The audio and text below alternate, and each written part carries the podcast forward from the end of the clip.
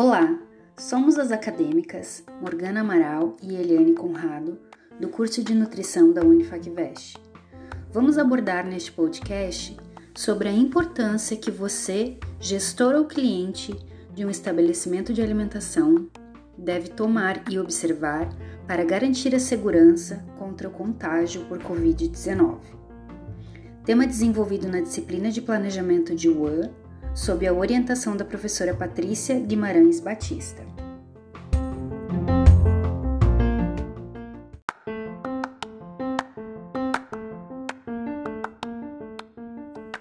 Então, vamos lá. Algumas medidas são: o uso de máscara é obrigatório. Somente os clientes que estiverem de máscaras poderão acessar o estabelecimento devendo tirar apenas no momento da refeição, colocando novamente após o término. A medição da temperatura corporal, que fica próximo à entrada, pode ser uma alternativa.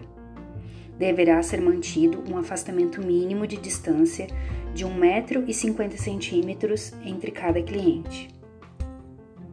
Pontos de higienização nas mãos com álcool em gel, 70% ou condições para lavar as mãos, precisa estar visível, já que esse é um dos procedimentos mais importantes.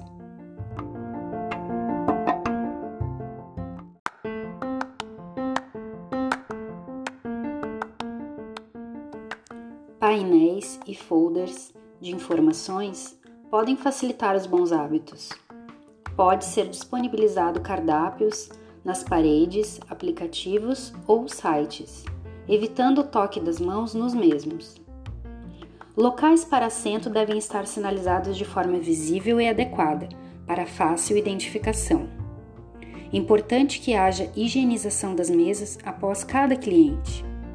Luvas para quem atende nas mesas, caixas ou clientes no buffet.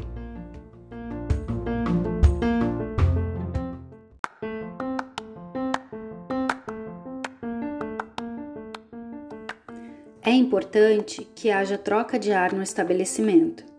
A ventilação natural é o ideal. Os trabalhadores do estabelecimento devem usar máscaras durante todo o turno de trabalho e realizar a troca se necessário, evitando sempre conversar e tocar o rosto durante o atendimento.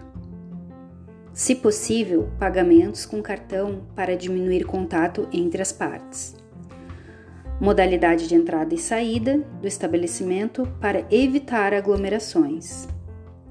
Tanto o gestor do estabelecimento quanto clientes têm papel ativo na prevenção contra o Covid-19. Por esse motivo, faça sua parte.